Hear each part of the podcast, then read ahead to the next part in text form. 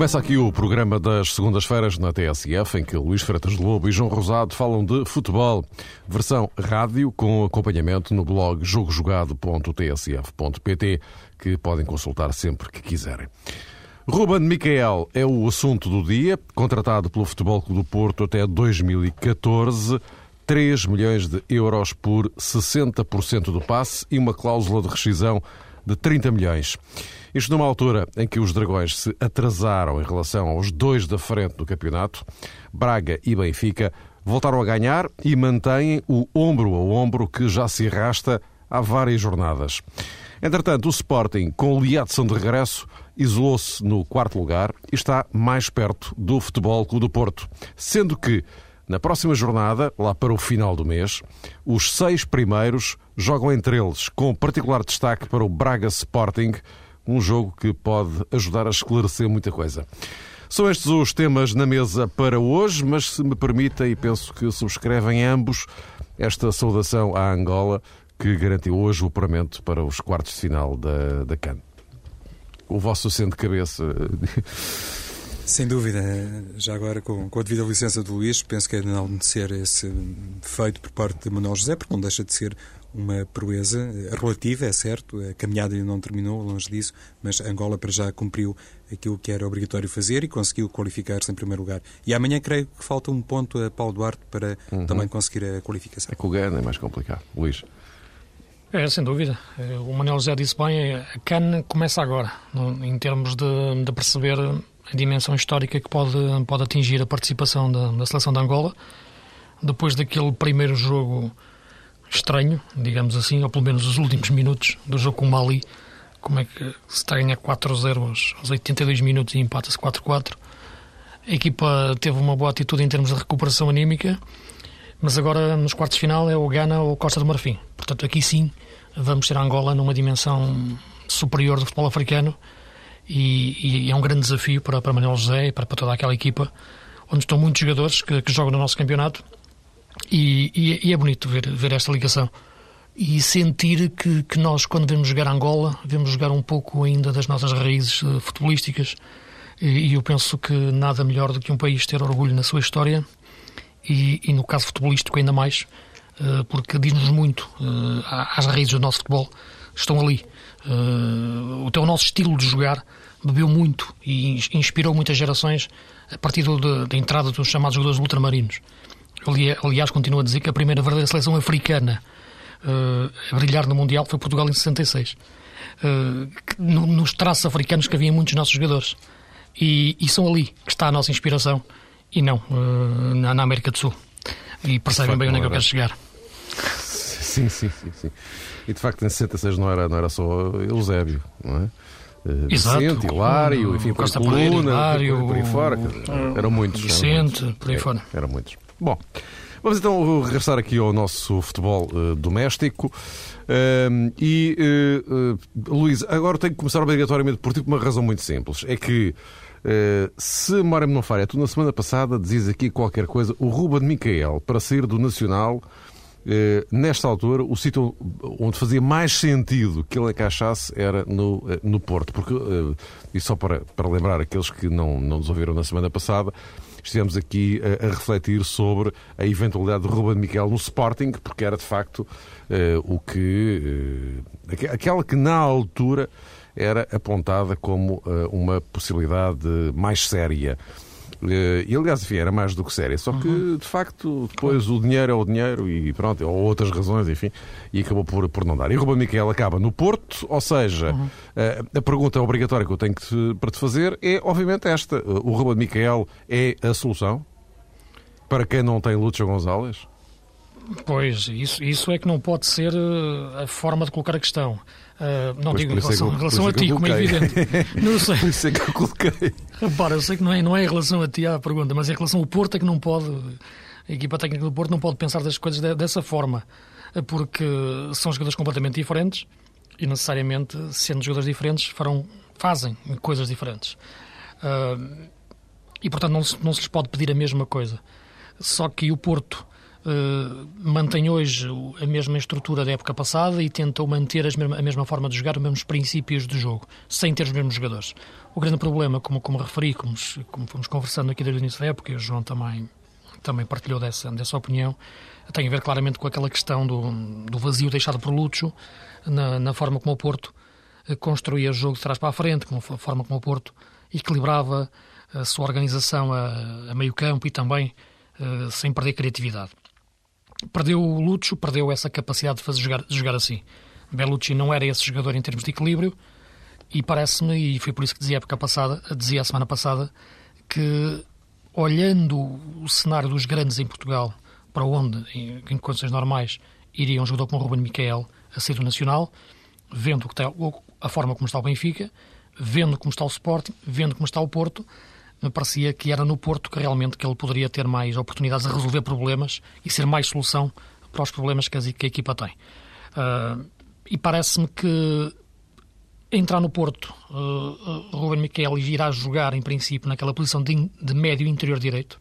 Não é bem a posição que ele está habituado a jogar, em, a posição em que ele brilha no Nacional da Madeira.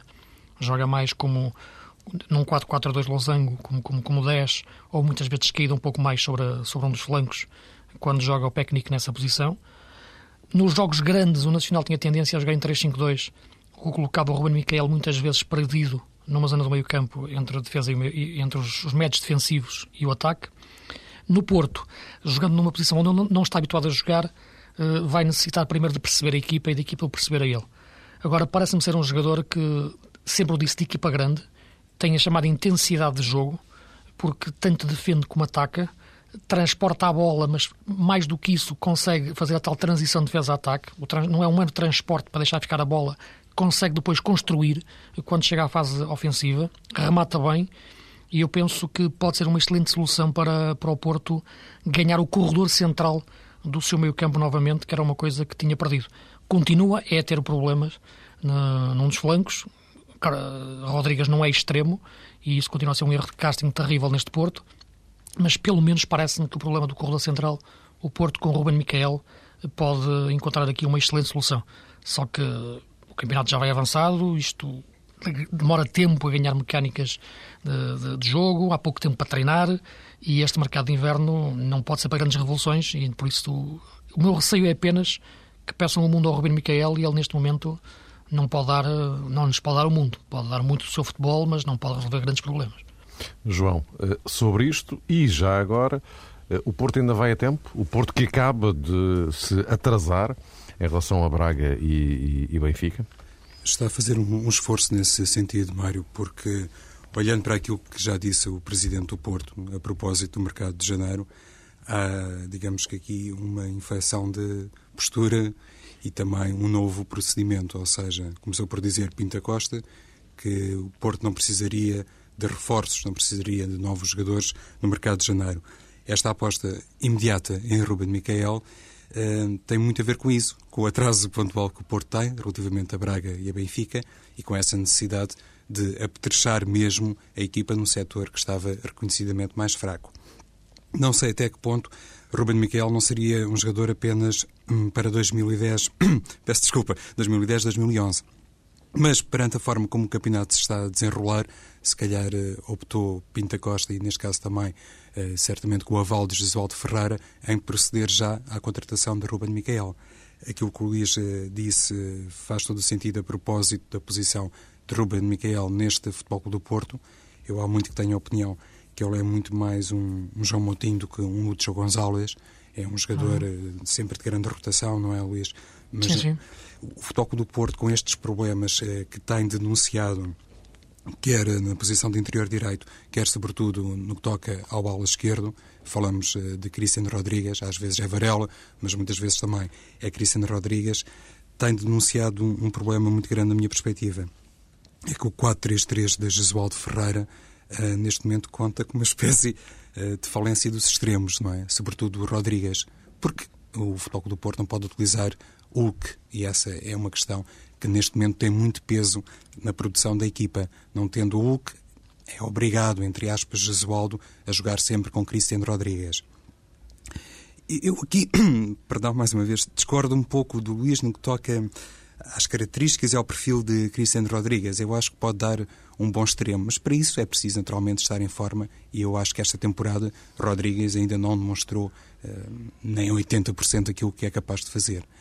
Por isso, a contratação de Ruben Miquel também pode representar outra coisa. É verdade que o campeonato já está a meio, é verdade uh, que a adaptação de Ruben Miquel pode não ser assim tão instantânea como isso, mas o Porto, perante o leque de soluções que tem neste momento, se calhar deveria mesmo mudar o sistema uh, na direção de um 4-4-2 porque Farias está disponível, é um jogador que marca golos, viu-se agora no desafio frente ao Passos de Ferreira, que Farias ao lado de Falcão e, na perspectiva contrária, evidentemente, o Futebol do Porto tem ali dois homens muito problemáticos para as defesas eh, contrárias. Não sei se Jesualdo equaciona isso ou não, mas esta minha opinião eh, muito particular tem basicamente a ver com uma questão que já tenho sublinhado aqui várias vezes e que passa pela digamos, titularidade de Bellucci, eu acho que seria um crime uh, sacrificar Bellucci para entrar Ruben Miquel na equipa do Futebol do Porto. Ganharia determinadas coisas com isso, mas também iria perder outras. E, na minha ótica, isto é sempre mais Sim. fácil para quem está de fora, a Luís, acho que o Porto beneficiaria muito se pudesse conciliar Bellucci e Ruben Miquel. Sim, isso, isso, isso estou de acordo. Agora, o que me parece é que o Porto já quer jogar em sistema diferente. Repara, no último jogo com, com o Passo de Ferreira, o Porto passou por, por três sistemas táticos. Começou no seu habitual 4-3-3, depois passou para 4-4-2 quando entrou o Farias e terminou até num, num 3-4-3 ou num 3-3-4 já nos últimos, cinco, nos últimos cinco minutos avassaladores. A verdade é que para fazer essas alterações táticas, o Porto teve que fazer alterações sempre dos seus jogadores.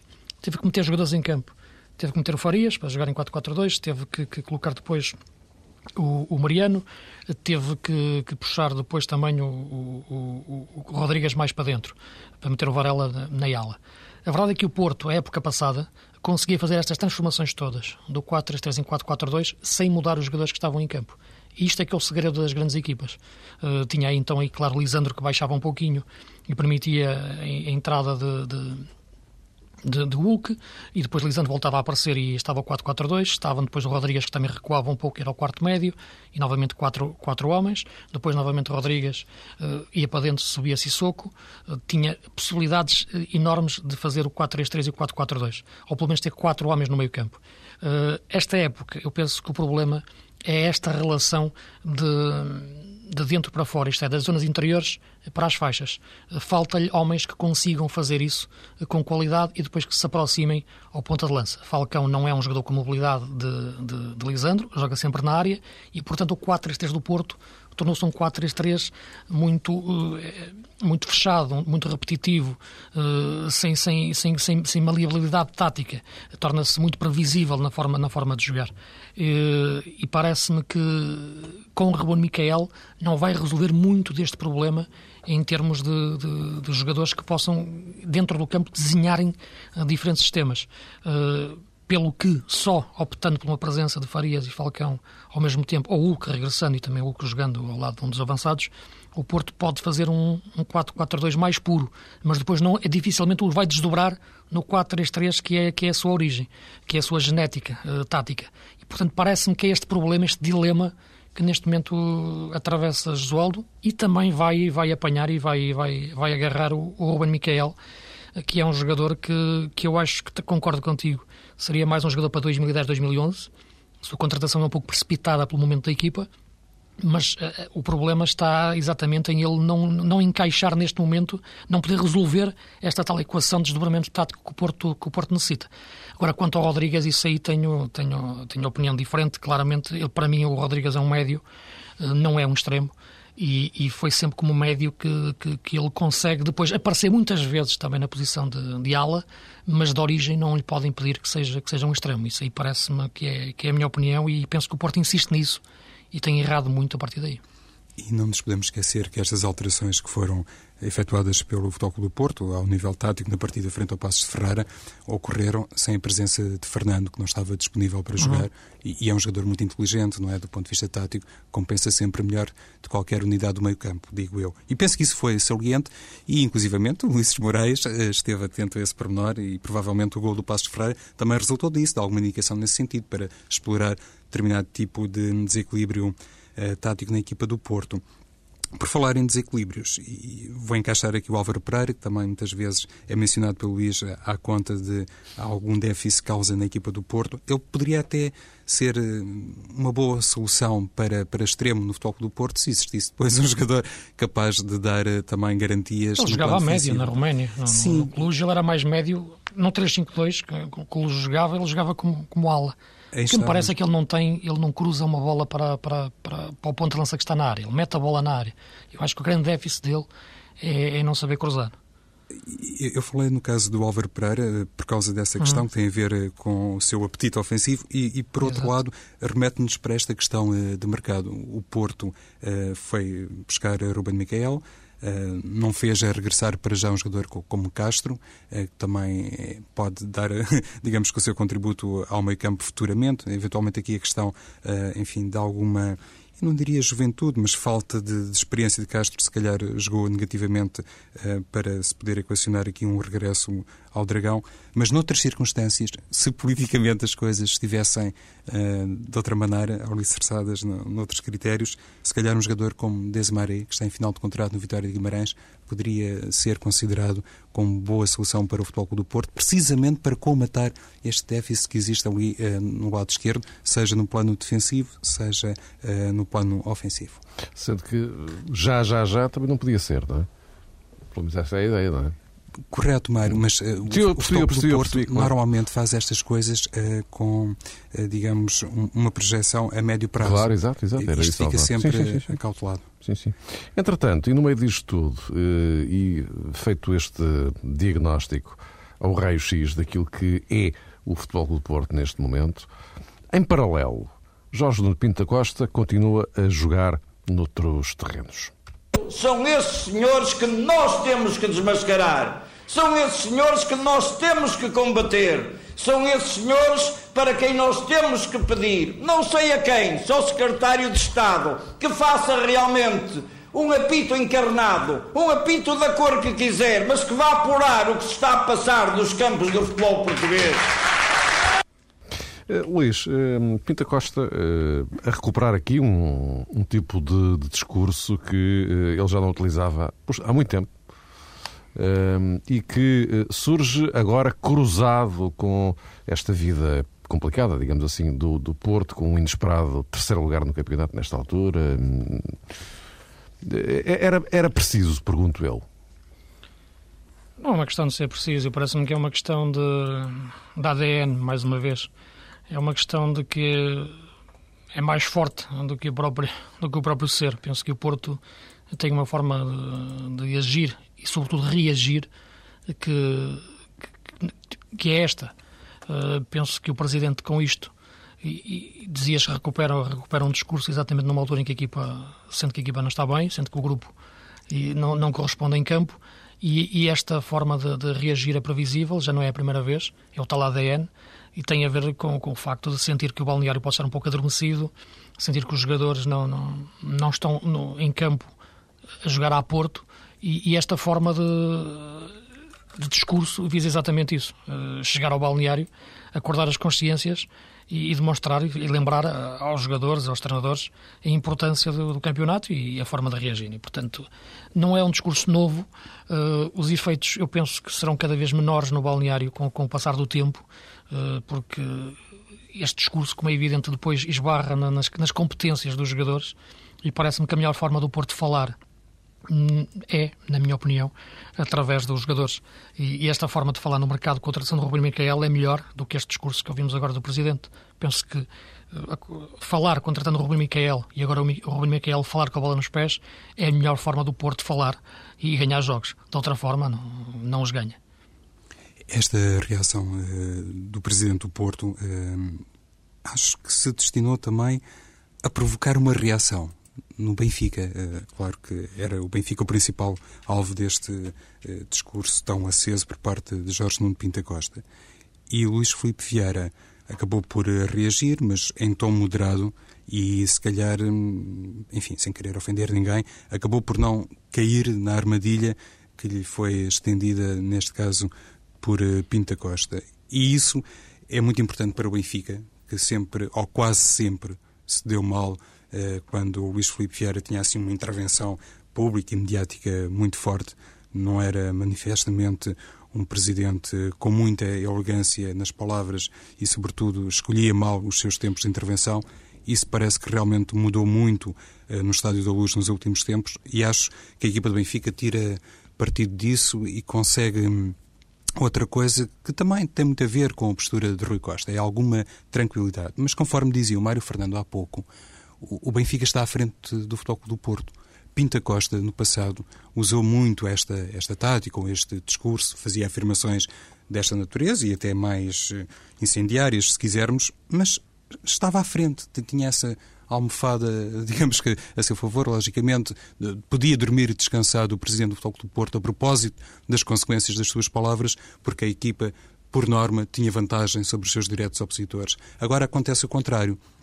E é saber como o Porto, como o balneário, eh, vai precisamente reagir a este toque presidencial que se calhar também vai decidir muita coisa em termos de Liga Portuguesa, porque é o quarto ano de Josualdo Ferreira no Dragão e, como dizia o Luís, é precisamente para evitar que alguns jogadores enfim, adormeçam mais ou fiquem menos motivados perante uma certa distância para o primeiro lugar. E vamos então avançando. Braga eh, e Benfica, João. Eh, lá continuam a ganhar. Este ombro a ombro, como eu falava no início, eh, mantém-se, parece, enfim, inalterável. E temos um, um Braga cada vez mais candidato e um Benfica na perseguição, enfim, perseguição, não sei se é, o termo exato para uma equipa ter os mesmos pontos, mas, enfim, para todos os efeitos, o Braga formalmente é primeiro. Eh, agora, eh, isto nos, próximos tempos eh, é previsível que a situação se, se clarifique ou a tendência é para arrastar ainda mais este ombro a ombro? É curioso que ontem o treinador do Benfica falava desse embate no calendário, que, vai já acontecer quando a Liga se retomar, o Braga Sporting, e considerava Jorge Jesus que esse vai ser, de facto, o último teste para o Sporting Clube Portugal, em termos de conquista de título. Se a equipa está ou não em condições ainda de sonhar passa a expressão, pela conquista do título, ou com a conquista do título. Não queria ser mauzinho, mas uh, corrijam-me se eu estou enganado. Não sei qual é é a vossa interpretação, mas a minha, sinceramente, é que uh, Jorge Jesus, que aqui há uns tempos dizia que o Sporting já não era candidato ao título, de repente resolve recuperar, passa a expressão, o Sporting porque lhe dá imenso jeito ter um Sporting empenhadíssimo para jogar com o Braga, digo eu. Eu acho que sim, Mário, que, que essa leitura é, é, correta e tem também a ver com este crescimento do Sporting em, em 2010. Só tem vitórias, Parecendo que não, isso ajuda muitíssimo, lá está, uma equipa sente-se muito mais motivada quando consegue resultados positivos e no caso do Sporting Braga foi mais um, mas em circunstâncias, eu diria até especiais. Este não foi apenas mais um jogo para o Sporting Braga, não era um jogo qualquer. Em primeiro lugar, porque era o regresso de Domingos a Coimbra. E isso, do ponto de vista emocional, tem sempre algum impacto.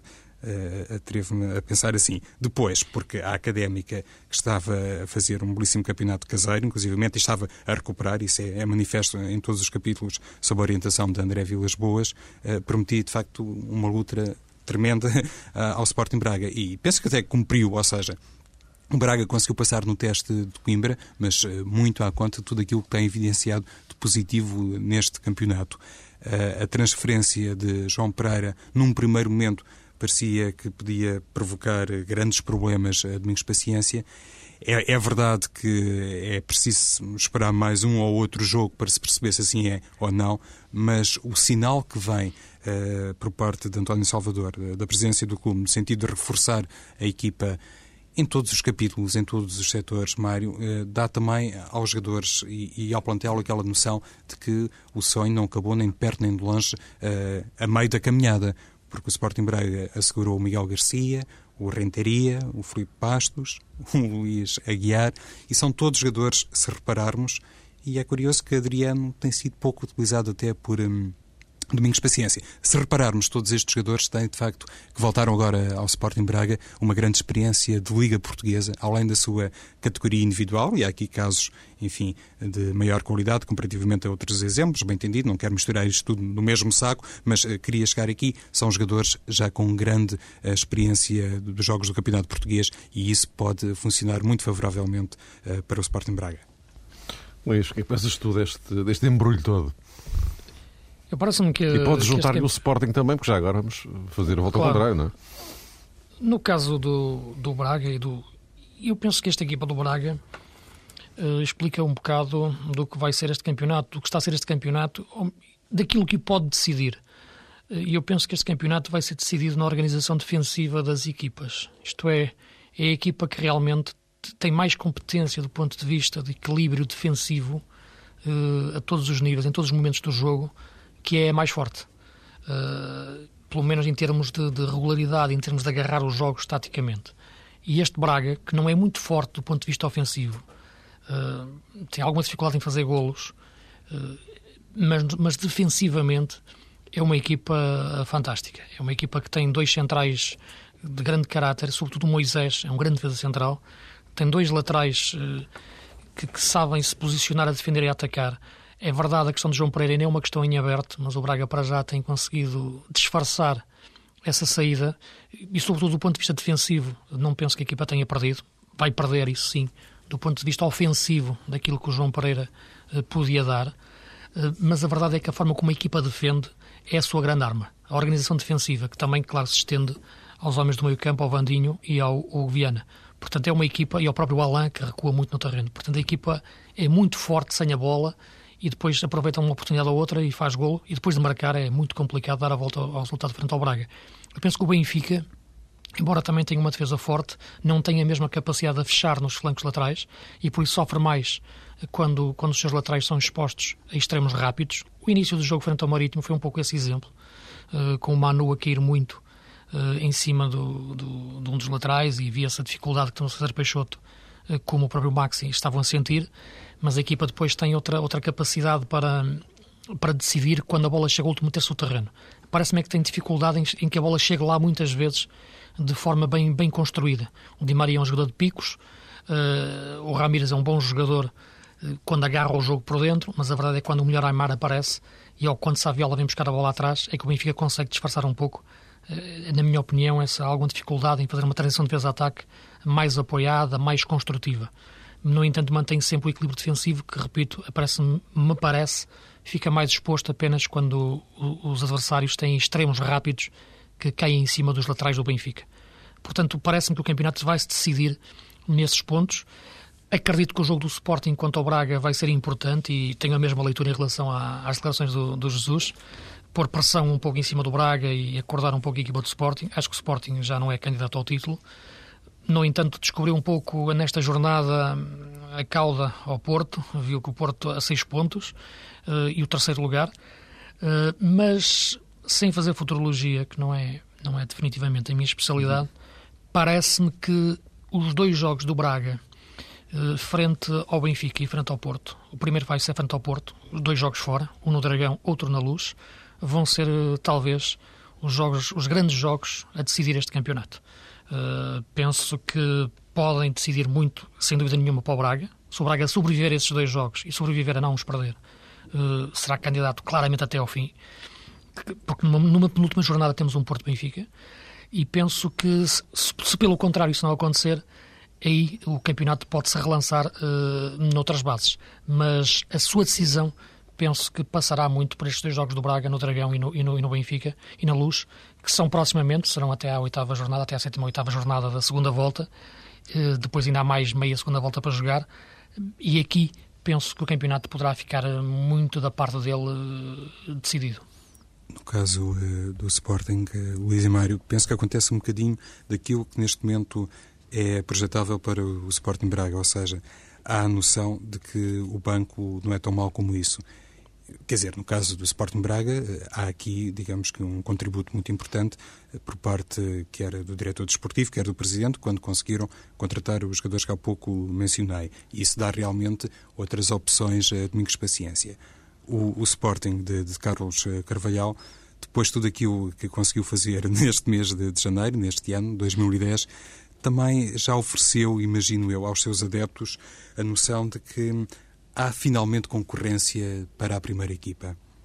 Há jogadores, como o caso do Vukcevic, do Matias Fernandes, do Djaló, do Pongol, que neste momento, eh, por razões diferentes, bem entendido, não, não são propriamente escolhas iniciais de Carlos Carvalhal, mas podem a qualquer momento entrar na equipa. E convém recordar que o Lietzen, eh, apenas neste jogo, frente ao Nacional, voltou depois eh, de um período de ausência e pode calibrar-se em quase um mês. Há também a situação muito particular de Anderson Polga, que era titular indiscutível com Paulo Bento e agora não é primeira escolha para Carlos Carvalhal, mas, em suma, o banco do Sporting está mais apetrechado, mais uh, rico e penso que isso dá também aquela motivação à equipa para poder lutar de igual para igual, ou pelo menos fazer como sempre tem feito e sempre tem prometido, por assim dizer, Carlos Carvalhal, ou seja, pensar as coisas uh, em seu devido tempo, mas de forma gradual, etapa a etapa. E Carlos Carvalhal, para já, vai cumprindo essas uh, promessas. O Sporting, se conseguir um resultado muito bom em Braga, leia essa vitória, adquire automaticamente outra projeção, mas uh, esse mérito tem que ser associado à forma como Carvalhal conseguiu entrar uh, no Sporting. Não era uma situação fácil, já falámos aqui o suficiente sobre isso, mas até ao momento penso tem sido capaz de merecer uma nota positiva. E algumas das transformações que fez uh, na equipa mudanças, transformações, que era um termo demasiado forte, resultaram muitíssimo bem. Também, à conta, lá está, mais uma vez, recupero o exemplo do Braga, daquilo que fez o Sporting em termos de mercado, porque ao conseguir um jogador como João Pereira, naturalmente deu. Um, neste caso a Adriano Silva, um jogador da posição 6, digamos que outra margem na equipa. As características de Adriano Silva são naturalmente muito particular, particulares. É um jogador um, ehm, puramente defensivo, mas quando o Sporting tem finalmente pelos flancos soluções muito interessantes, esta mudança e esta imposição, entre aspas, de Carlos Carvalhal teve outro efeito uh, para o Sporting. Olha, nós estamos já em cima da hora. Fica combinado que para a semana retomamos isto, este tema, porque uh, este tema, esta questão de, de fundo, porque uh, acho que merece continuarmos aqui a dissecar devidamente uh, o que temos para analisar em relação a este campeonato. Para a semana a mais, à hora habitual.